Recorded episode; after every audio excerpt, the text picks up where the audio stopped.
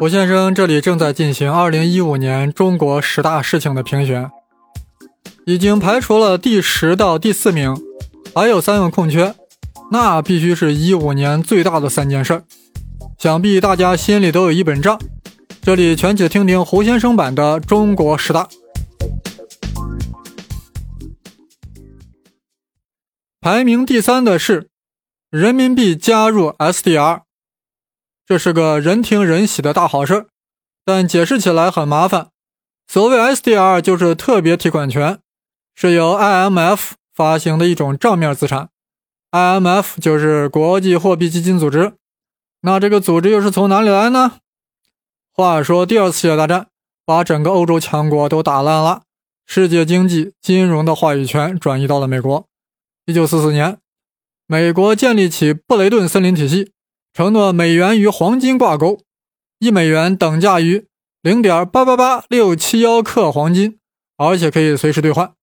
与此同时，美国搭建了两个经济组织：世界银行和国际货币基金组织。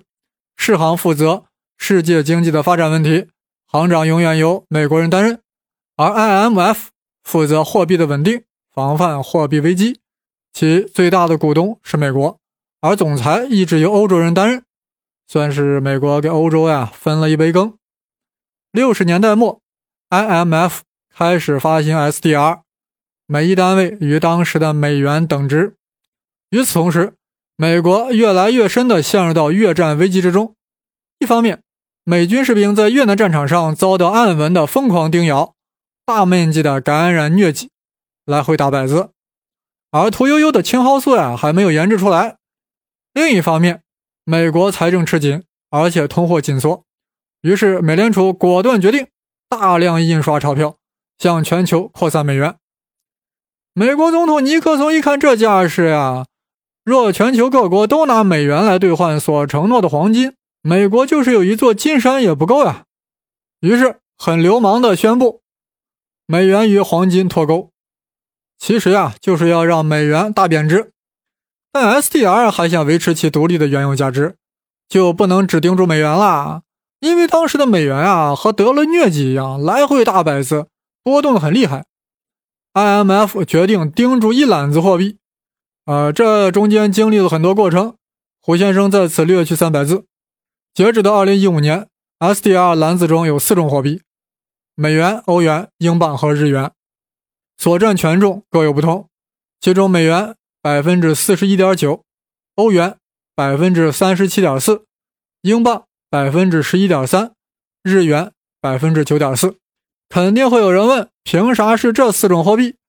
简单的说，就是这四个经济体的实力大，而且货币影响力大。大家都晓得，中国的农业总产值和工业总产值啊，早已是世界第一，GDP 啊，现在是世界第二，进出口总额世界第一。再不让人民币入篮，SDR 啊就快成笑话了。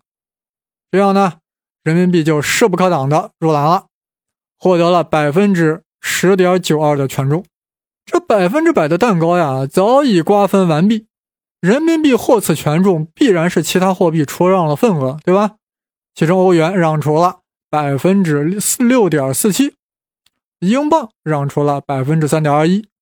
日元让出了百分之一点零七，而美元才让出了百分之零点一七，可谓是铁公鸡一毛不拔。目前 SDR 最新构成是美元百分之四十一点七三，欧元百分之三十点九三，人民币百分之十点九二，日元百分之八点三三，英镑百分之八点零九。美国为什么不肯出让其份额呢？他想维持美元霸权啊。这 SDR 也是一个重要的阵地，怎可轻易出让？日本当然是跟着美国混，所以啊，也就稍微挤出来一点那欧元跟英镑为何愿意割肉？一则是欧洲经济这些年不景气，各项经济指标不行；二是欧洲国家啊想让人民币进来，联合对抗美元。大家都知道，欧元自诞生那一刻起啊，就一直被美国恶搞。好不容易有个萨达姆率先决定用欧元结算石油贸易，结果美帝就把萨达姆给恶搞了。欧元现在啊，只能只靠人民币去与美元博弈了。至于英镑，看看最近中英高层互访和英国的亚投行的表现，就不难理解英镑独爱人民币。在我看来，在 SDR 中，欧元、英镑和人民币是一派，而美元和日元是一派，双方势均力敌，真是一场博弈的好戏。不过大家要知道，美国在国际货币基金组织中是具有一票否决权的，美国要反对的事儿绝对不能做。当然，美国支持的事儿也未必能做。其实呀，美国是一直不愿意人民币加入 SDR 的，这次为何妥协了呢？一是怕自己一手构建的 IMF 成为国际笑话，更重要的是呀，如果一直拒绝人民币，那中国另搞一套体系，比如 CSDR，那美国就头大了。美国政治家在如何应对中国崛起这个棘手问题上，一直分为两大派别：遏制派和纳入派。前者大家都懂。就是利用各种政治、经济、外交乃至军事手段打压和孤立你，压住你，不让你崛起。但纳入派很呵呵呀，这 China 的崛起是大趋势，与其徒劳无益的遏制，还不如将 China 纳入到我们美国制定的国际游戏规则之中，甚至可以把梁山泊第二把交椅都交给你，只要你遵守水泊梁山、美利坚的规矩。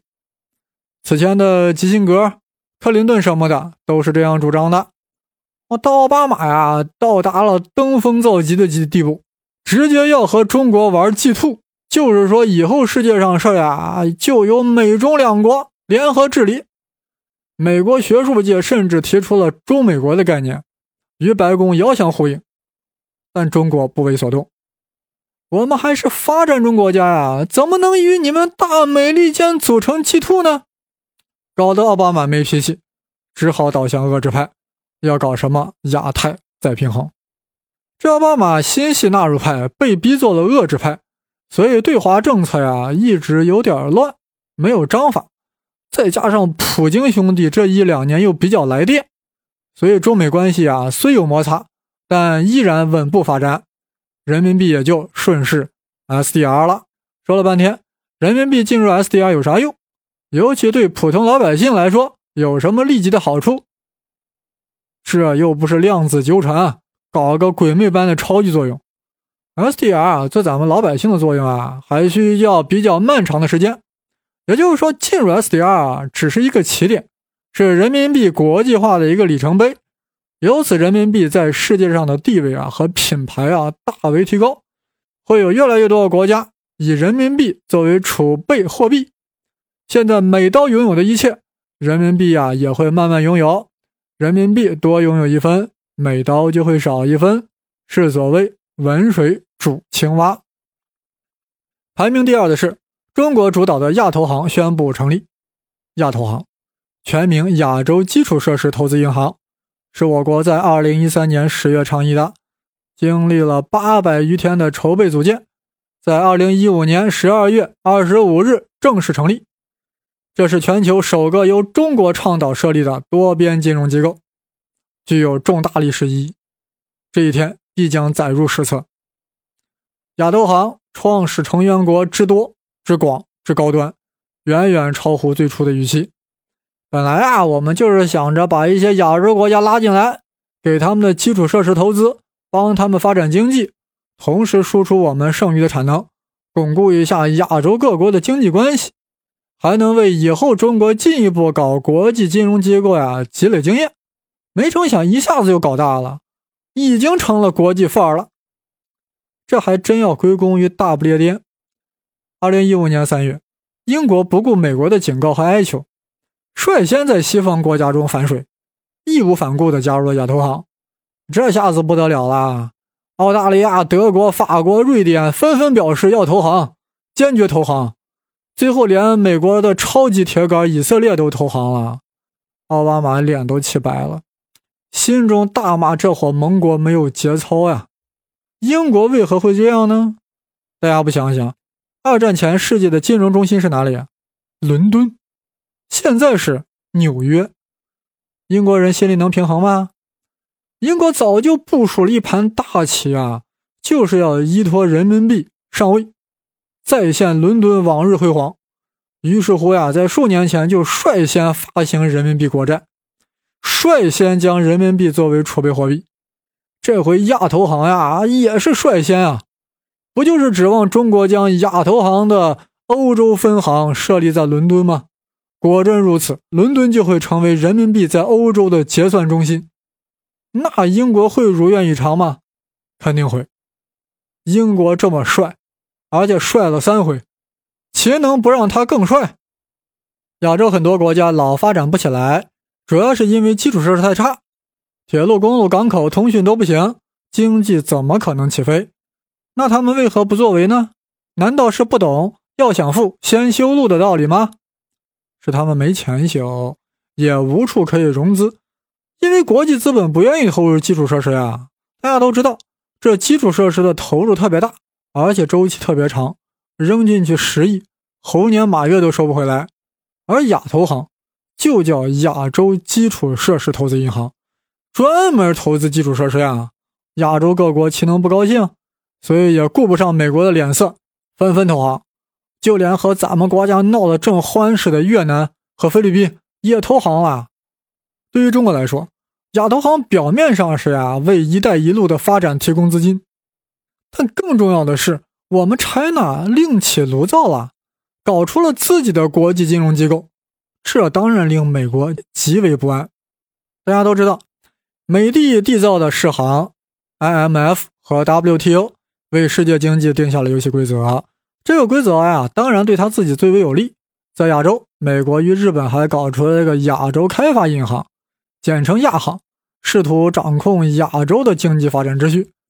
如果中国只想着去拥抱西方，去融入美国制定的经济体系，那最后就只能落在金字塔的中下端。这可不是真正中国人的风范，成天就知道 follow 西方，copy 西方。我们还有什么资格叫中央之国？中国亚投行的横空出世，就是要在亚洲制定一套中国人的游戏规则，而且还要让所有参与国都受益。带领亚洲各国走出贫困，奔向小康，大哉四国。截至目前，世界主要经济体除了美国、日本和加拿大没有加入以外，全都亚投行了，一共五十七个国家。这意味着亚投行的游戏规则将会充溢全球，大宰四行。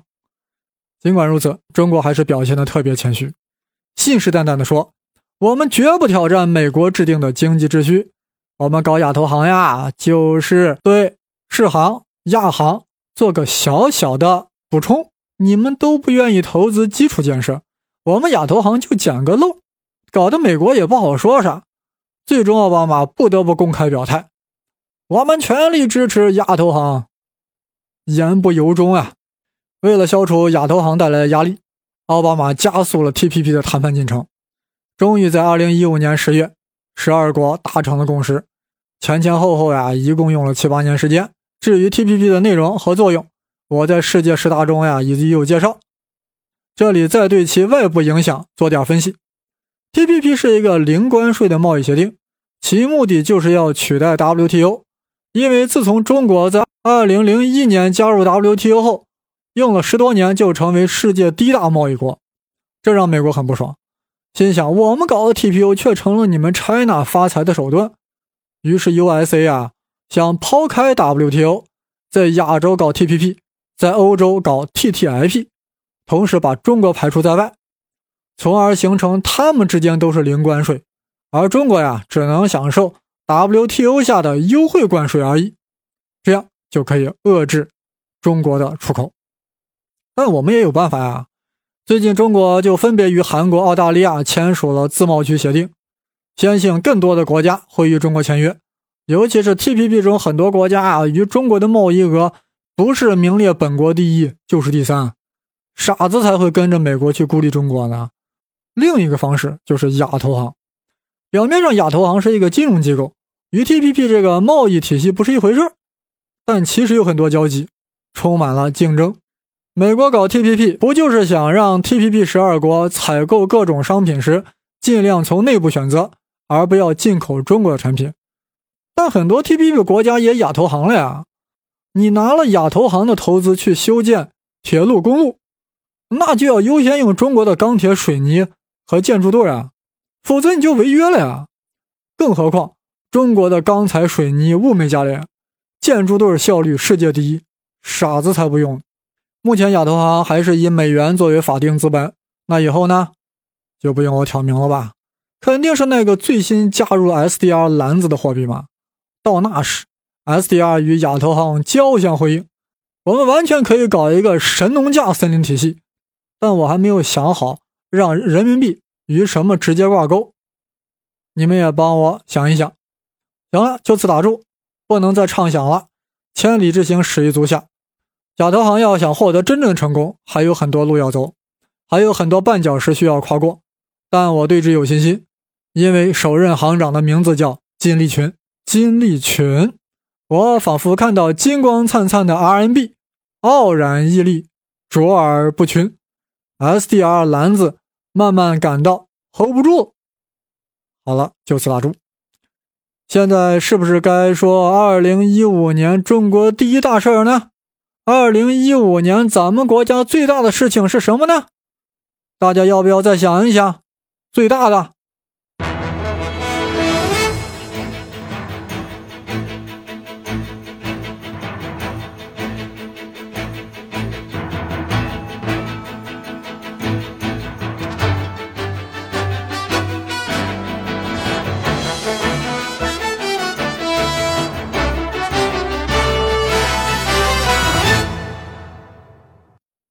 排名第一的是中国经济面临巨大挑战，GDP 增速放缓。二零一五年 GDP 的增长率尚未公布，但我们可以根据 PMI 和 PPI 两个指数来分析一下我国在这一年的经济运行。PMI 和 PPI，这是我们经常听到的两个经济指标。胡先生再次解释一下，所谓 PMI 就是采购经理指数，若其数值大于五十。则说明经济在上行，若第五十，则说明经济在下行。那这个指数是如何统计的呢？就是通过每个月搞一次问卷调查。这个问卷啊特别简单，就是问你这个月你们企业的各项经济指标是比上个月上升、不变还是下降了？啊，三个选项中选一个就 OK。大家有没有觉得这个方法太粗糙了呀？还有人会说：“哎，怎么从来没有人问过我呀？难道我在企业的职位不够高吗？”是这样的，人家只是抽样调查部分企业的采购经理，要不咋叫 PMI 呢？Purchasing Managers Index，采购经理指数。因为样本量足够大，而且在选取样本时啊，涵盖了不同行业、不同地域和不同规模的企业，所以统计结果呀，还是比较能反映真实情况的。注意，每个月初都会公布上个月的 PMI，高于五十说明经济在向上走，低于五十说明经济在下行。二零一五年我国制造业 PMI 指数是这样分布的：元月和二月分别是四十九点八和四十九点九，到了六月就超过了五十，最高达五十点二，但到了八月啊又低于五十了，一直到十二月都徘徊在四十九点六。到四十九点八这个区间，这说明我国经济啊的确面临严峻的下行压力。但是只看一个指数就妄下结论是很不严谨的，也不是胡先生的风格。所以，我们再来看看 PPI。所谓 PPI 就是生产价格指数，反映的是工业产品出厂价格变动的程度。PPI 上升，说明整个工业品出厂价在上升；反之是在下降。那么这与整体经济状况是什么关系呢？大家想想，如果工业品出厂价不断提高，意味着市场需求旺盛，供不应求，那企业才敢提高，才敢提高价格呀。如此一来，企业利润上升，那肯定是开足马力，大力生产。相反，若 PPI 下降，意味着市场需求萎缩，企业利润下滑，企业减少生产，整个经济处于下行通道。我国在二零一五年上半年的 PPI 啊，平均降低了百分之四点五，到了下半年啊，甚至降低了百分之五点四到百分之五点九，这是怎么回事？难道是下半年比上半年更严重？这是国际大宗商品价格震荡下行所导致。全球煤炭、原油铜价的暴跌，直接就冲击了我国的三黑行业。以煤炭来说，国际价格这么低，国内需求又不足，煤炭企业只好降低出厂价，降幅高达百分之二十，这就直接拉低了 PPI。但还没完，炼钢需要燃烧大量煤炭，煤价一降低，炼钢成本就下降了，于是钢铁厂就降低了钢材的出厂价。目前国内螺纹钢的价格呀，已经低于每斤一元，尚不及白菜的价格。钢材价格一下降，那使用钢材的产品成本是不是也下降了呀？那出厂价也随之下跌，这样就拉低了整个 PPI。刚才是以煤炭为例的，同样，国际市场原油价格暴跌也会形成这种联动效应。首先导致原油发电站成本下降，然后是电价下降。那整个工业成本不就随之下降了吗？产品的出厂价当然也就下降了。这就是为何下半年的 PPI 降幅高于上半年的原因。说到这里啊，大家或许有一种困惑：难道国际大宗商品价格下降对中国不是一件好事吗？这是一把双刃剑。一方面啊，中国是大宗商品的进口大国，所以应该是一件好事但同时冲击了国内大宗商品的生产企业。把他们压的呀透不过气来，但总体来说是好事在我看来啊，幸好大宗暴跌啊，降低了整个工业产品的成本，令企业得以降低出厂价，从而刺激市场消费，拉动内需，缓解了经济下行的压力。所以说，PPI 数值的升降不能孤立来看，要综合各种因素。但必须要承认，2015年经济增速肯定比2014还要低。二零一四年 GDP 增长了百分之七点四，这比前些年动辄百分之十的增速大为放缓，而二零一五年估计会降到百分之七。这其中的原因到底是什么？首先，我们的 GDP 的总额增大了，基数大了，增速自然会放缓，这是一个常识。比如说，五年前你的月薪是两千，现在是一万，也就是增长了五倍，那你能指望在未来五年？再涨五倍，涨到五万的月薪吗？这也就是为何呀，印度可能会在二零一五年的 GDP 增速上超过中国的根本原因，因为它的 GDP 才是中国的五分之一。尽管我们增速放缓，但因为基数大，所以增加的绝对量呀，还是远远高于印度。所以啊，中印两国 GDP 差距依然在扩大。印度，加油！再者呀，中国过去高速发展靠的是传统制造业和房地产，现在的情况是，前者产能严重过剩，竟然过剩了百分之四十三。要不为何要“一带一路”压头行？就是为过剩产能找出路呀，要为世界人民修公路。后者呀是库存积压，很多三四线城市的房子过剩。这两个行业的饱和乃至过剩，令中国经济失去了以往的拉动力。GDP 增速的下降就无可避免，怎么办？如何应对？就是要搞产业结构大调整，发展新兴行业，比如新能源、新材料等等。事实上呀，中国这些年在产业升级已经取得了一些成效。大家都晓得，在七十年代，我国出口商品主要是农产品和原油，就和现在俄罗斯差不多，也是卖油的。八九十年代就开始以低端工业品的出口为主，逐渐成为农产品和原材料的进口大国。到了本世纪初，就逐渐以中端工业品出口为主了。那现在如何呢？呃，我这里给一个亚行公布的数据，大家注意啊，这个亚行就是美日主导的亚洲开发银行，它在二零一五年公布。中国在亚洲高端科技产品出口中的份额，从二零零零年的百分之九点四上升到二零一四年的百分之四十三点七，位列亚洲第一。韩国第二，占百分之九点四。那日本呢？很多人肯定关心浙喷啦。日本从二零零零年的百分之二十五点五下降到了百分之七点七，位列第三。报告还显示，最受亚洲各国人民欢迎的中国高科技产品是高铁、核电和卫星。随着亚投行的运作，会有更多的高和位进入亚细亚各国。这真是旧时王谢堂前燕，飞入寻常百姓家。大家可不能骄傲自满，毕竟我们在很多方面与世界最高水平还有很大差距，比如精密机床。航空发动机等等，即便只和日本比，我们在马桶设计和榻榻米制作方面还是远远无法比拟的。中国经济是否能再造辉煌，就取决于产业升级和产业结构调整能否获得根本性的成功。我对此有信心，因为我国经济政策的制定呀，是基于本国国情的，而且可以有效的贯彻。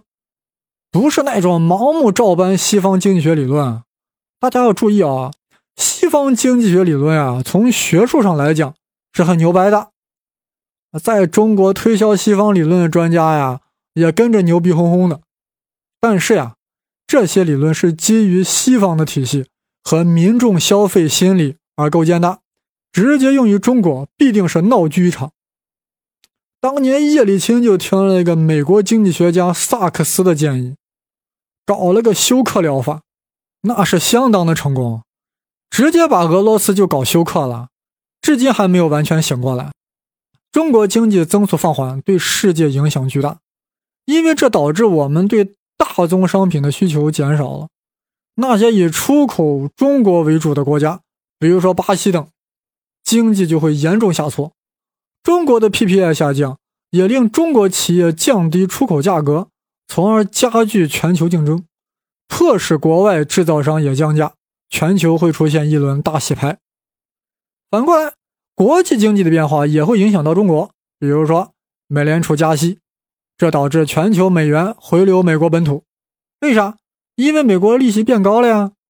就连中国也有两千多亿美元流向了海外。短期内啊，确实对我们的经济有一些冲击，但从中长期来看啊，是有益的。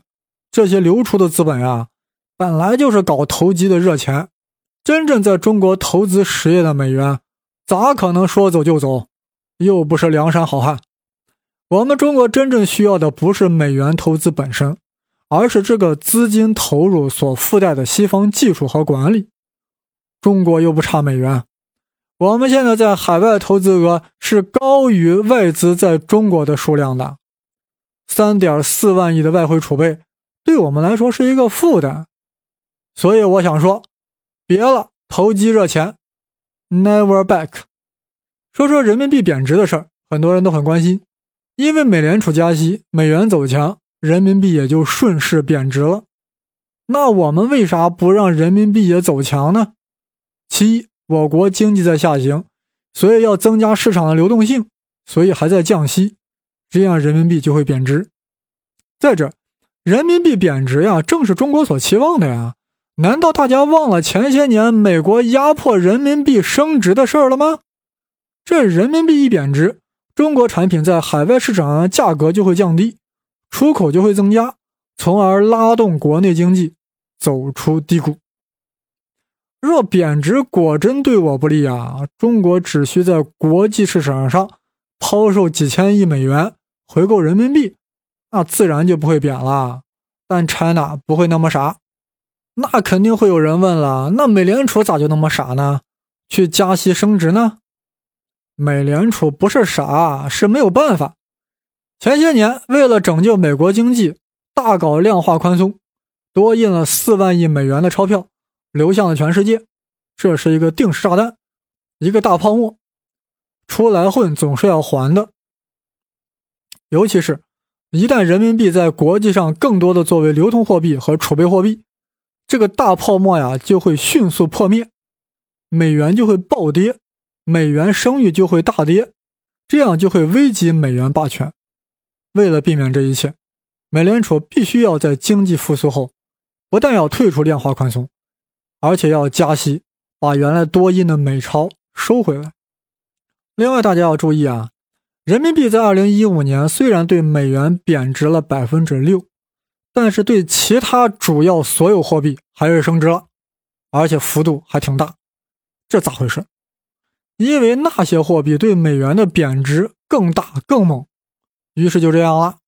以日元为例，近三年日元对美刀贬值了百分之三十一，仅在二零一五年就贬值了百分之十八，目的就是为了促进出口。这里我出一道算术题啊，大家听一听。大家听好了，在二零一五年，人民币对美元贬值百分之六，日元对美刀贬值百分之十八。那么，日元对人民币贬值多少呢？回头大家有空算一算。当然了，我在这里讲的有点粗浅，关于美联储的运作及其对世界的影响，将来还是开专题讲吧。这里面名堂太多了，格林斯潘干了一辈子都没有太搞明白。好了，估计大家都听烦了，都快成中国经济报告了。有些人听着听着，估计已经睡着了。我在这里总结一下：中国经济在2015年面临巨大挑战，同时也是产业结构调整的重大机遇。虽然困难重重，但胡先生对未来极其乐观。大家要不信，三年后再回看今天，那可真是忆往昔峥嵘岁月稠啊！至此，十大事情公布完毕。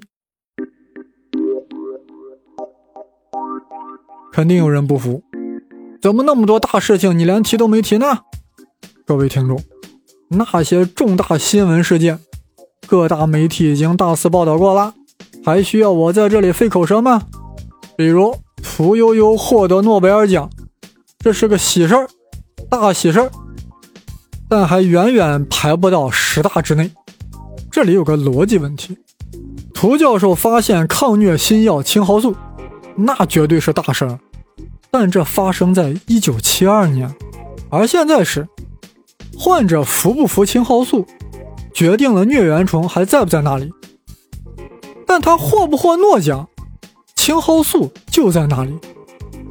如果屠呦呦获奖本身激励了全世界大量西医开始学习中医，那就成大事儿了。